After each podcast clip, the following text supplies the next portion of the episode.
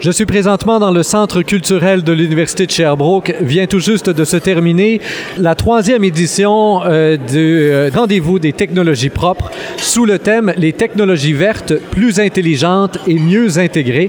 J'ai avec moi le président d'honneur de cette année, Serge Auré. Il est le fondateur de laboratoire M2 et il nous a offert en conférence aujourd'hui un peu le parcours de son entreprise, comment euh, il a dû finalement, au fil des années, relever plusieurs défis avec euh, un virage technologique et un, un virage finalement euh, bien avant le temps. On n'appelait même pas ça encore des technologies propres à l'époque.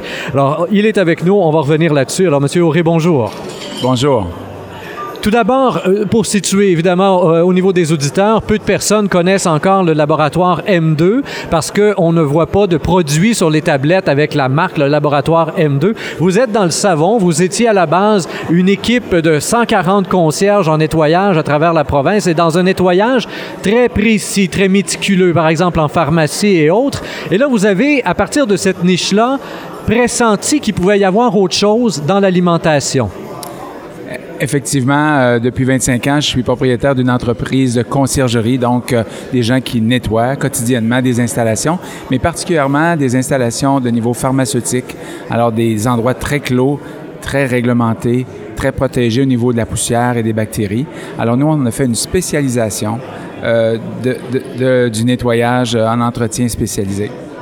Vous avez présenté euh, le produit que vous utilisez euh, comme étant un produit très écologique, hyper efficace grâce au thymol qui vient du thym et un produit non toxique. Vous êtes même lavé les mains devant nous là, avec le produit en question pour, pour nous le prouver. Est-ce que dès le début, quand vous étiez en pharmacie, est-ce que dès le début, le thymol était utilisé ou c'est lorsque vous avez fait le virage vers l'alimentaire que là, il a fallu réfléchir un peu autrement les produits utilisés? Bon, deux choses dans cette réponse. D'abord, moi, comme euh, entrepreneur, j'avais une préoccupation depuis toujours d'offrir à mes employés qui quotidiennement sont en contact avec les produits chimiques des produits écologiques. Alors, j'ai lancé Laboratoire M2, ça fait maintenant 11 années, mais ça fait au moins 20 années que mes employés quotidiennement travaillent des produits écologiques. J'ai dû les trouver en Ontario, j'ai dû les trouver aux États-Unis pour les offrir à mes propres employés. Alors, c'est au cours de cette réflexion que j'ai décidé de développer mon propre désinfectant pourquoi uniquement un désinfectant? C'est très stratégique, c'est dans les toilettes, c'est en proximité de mes employés. C'est un produit qui est toujours très fort dans les produits traditionnels. On utilise des ammoniums quaternaires, des chlores, des acides. Alors, c'est dans les produits nettoyables, dans les produits ménagers, pardon, c'est les produits les plus forts. Alors, j'ai décidé de choisir celui-là pour offrir des solutions à mes propres employés et à l'ensemble des utilisateurs un produit plus écologique. Effectivement, non, il n'existait pas l'utilisation du thym, cette molécule qui s'appelle le thymol à l'époque. C'est vraiment une, invention qui est issue de notre équipe de recherche. Et lorsque vous faites ce virage par la suite pour aller vers la sécurité alimentaire, un lieu là où, justement, au fil du temps, là, on demande de plus en plus méticuleusement, à cause de tous les, les scandales qu'on a eus avec euh, les bactéries et autres, euh, qui, font en sorte qu'on va même jusqu'à mourir parfois euh, si ça a mal été désinfecté, si on a mal travaillé. Alors là, vous avez trouvé une niche intéressante pour vos produits. Ça se développe tranquillement. Mais comment est-ce que vous avez pressenti ça, que même que jusque dans la ferme, vous pourriez aller nettoyer les sabots des vaches, là, comme vous avez dit pendant la conférence? En fait, euh, la sécurité alimentaire, c'est un grand, grand secteur. Il est, il, est, euh, il est mobilisé par un autre mot extraordinaire pour nous qui est la traçabilité. On peut retrouver maintenant qui a fabriqué la viande, donc l'éleveur, qui l'a transporté, qui l'a transformé. Prenons, rappelons-nous l'exemple de Maple Leaf et qui nous l'a vendu, le marché, le marchand près de chez nous. Alors, tous ces gens impliqués dans la chaîne de sécurité alimentaire, à cause de la traçabilité, deviennent de plus en plus imputables de la qualité du produit qu'offre aux consommateurs. Alors, c'est dans cette perspective, c'est dans cette dynamique de marché que nous avons décidé d'offrir un désinfectant parce que nous avons vu une opportunité d'affaires extraordinaire pour ce secteur qui est, qui est au début de sa courbe. Et là, vous dites une, occasion d'affaires, et c'était ça, c'était une occasion, et l'occasion est sur le point de se concrétiser. Mais les chiffres que vous avez donnés là, donnent le vertige quand même, parce que vous avez passé, entre autres, huit ans à développer tout ça. Huit ans sans vente, pendant lesquels vous avez fait 9 millions de dollars d'investissement. C'est énorme. Comment faire pour avoir les reins assez solides? C'est à cause du passé d'entrepreneur que vous aviez déjà? Vous aviez comme un 9 millions à investir à quelque part? non, malheureusement. Non, j'avais définitivement une bonne idée. J'ai cru au projet et j'ai su euh, mobiliser des gens autour de moi. Évidemment, des investisseurs privés, des gens investisseurs, des grandes corporations maintenant qui sont derrière moi, pour n'en citer qu'une seule, euh, Cycle Capital Management, la Capitale financière agricole, le Fier d'Asbestos, avec mon ami Jean-Marie Rancourt. Alors, alors j'ai mobilisé des gens, euh, j'ai développé un plan d'affaires très structuré qui permettait de voir des opportunités d'affaires sur du moyen terme. Et euh, comme j'expliquais tout à l'heure, nous en sommes rendus à l'étape où nous approchons de l'autoroute. Nous sommes sur la voie de service et on, nous sommes sur le point d'arriver avec un succès commercial qui, qui va en faire sourire plusieurs et évidemment mes investisseurs de premier plan. Vous êtes déjà quand même présent à petite échelle dans plusieurs pays. Là, vous avez nommé 6-7 pays pendant votre conférence, en Afrique, en Amérique, en Asie, un peu partout. Je me posais comme question, bon, on, a cette notion, euh, ce désir environnemental qui est là. On est en technologie propre. On remplace des produits toxiques par un produit naturel. Mais après, faut toujours bien le transporter jusqu'en Chine, ce produit-là. Donc, il y a encore là, il y a, il il encore là, me semble-t-il, une façon de marquer la nature. Est-ce est qu'éventuellement, le produit vendu en Chine ne sera pas développé en Chine pour éviter justement, pour rester dans cet esprit des technologies propres où on veut diminuer Peut-être, mais pour l'instant, notre, notre approche et notre modèle d'affaires, c'est de transporter uniquement des produits concentrés.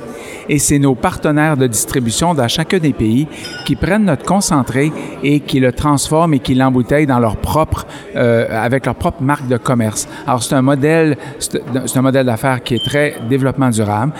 Par exemple, une de nos formulations, c'est 1 alors, un litre de mon, concentré va faire 100 litres à la fin pour l'utilisateur final. On en a une formulation 1 dans 33. Alors, c'est très concentré et c'est très développement durable comme approche. Je vous cacherai pas qu'un jour, quand il y aura des milliers et des milliers de ventes, et je l'espère, en, Asie, on aura peut-être un lieu de, fabrication. Mais pour l'instant, ça ne nous pose aucun problème de par ce modèle de, de vente de produits concentrés. On le vend au 1000 litres, on le vend au baril et nos distributeurs le transforment en produit final à l'utilisateur. Est-ce que vous assurez une traçabilité de vos propres produits? Parce que là, évidemment, si on va dans le domaine alimentaire, tout est suivi. Il y a un distributeur qui commence à manipuler le produit que vous lui envoyez et ensuite va l'envoyer en magasin, etc. Comment est-ce que vous assurez de la, qualité du produit final qui arrive, soit dans la ferme ou dans le magasin ou dans le restaurant, en Asie et en Amérique latine? Excellente question. Nous sommes régis par des règlements. Dans tous les grands pays industrialisés, ceux qui vendent un produit avec sur l'étiquette le mot désinfectant sont régis par les règlements de leur pays. Ici, c'est Santé Canada. Euh, en, aux États-Unis, c'est l'EPA. Dans plusieurs pays, il y a des instances. Dans le cadre des règlements reliés à la vente de désinfectants, on doit s'assurer de la qualité. Alors, il y a déjà des mécanismes dans nos contrats avec nos distributeurs. Je donne un exemple très simple, il y en a plusieurs, mais on va s'arrêter à une seule. Chaque fois que mes distributeurs fabriquent un lot, ils doivent m'envoyer la première bouteille, la bouteille du milieu et la dernière bouteille du lot de fabrication. La bouteille revient par transport et nous, on fait le contrôle qualité et nous, on, libère le lot, on permet euh, à notre distributeur de le vendre commercialement. Tout ça se fait dans 3-4 jours avec les transports maintenant et on a des systèmes dans notre laboratoire pour faire le contrôle qualité. Le rendez-vous des technologies propres vise à donner l'occasion à huit euh, entreprises qui veulent grandir, qui visent justement l'exportation ou autre, de présenter leurs produits à certains investisseurs potentiels. Euh, vous leur avez donné deux conseils à la fin de votre intervention. Je retiens le premier, surtout, développer l'intelligence du marché. Ça a été pour vous une erreur que vous avez répétée. Vous avez dit parfois une ou deux fois dans le même pays où on ne prend pas le temps finalement de bien connaître le marché, tout le réseau de distribution et etc. avant de investir. Euh, il, y a, la sagesse. Est-ce que la sagesse que vous avez acquérie à cause de vos erreurs peut être directement transplantée chez un jeune entrepreneur fougueux? c'est, une, bonne question. Une bonne question, très bonne question. C'est définitivement pour moi un cheminement qui a été important. On est des entrepreneurs, on est des fous de développer des projets, on a des idées, on est des visionnaires. On n'est pas toujours des gens qui sont des systématiques d'analyse. Alors, c'est le commentaire que j'ai fait ce, cet après-midi. J'ai compris que ça a fait sourire quelques personnes mais effectivement, euh, quand on lance un produit, il faut avoir une démarche systématique, il faut analyser les marchés, il faut bien comprendre les enjeux du marché, il faut bien comprendre les besoins des clients, il faut bien comprendre comment le produit se rend à l'utilisateur final. Dans chacun des segments de marché dans lesquels nous, euh, on propose notre produit. C'est pas les mêmes canaux, c'est pas les mêmes joueurs, c'est pas la même façon d'aborder le marché, c'est pas les mêmes, les mêmes enjeux au niveau du client final, c'est pas les mêmes intérêts. Alors, il faut analyser ça de façon structurée pour arriver à un succès d'affaires.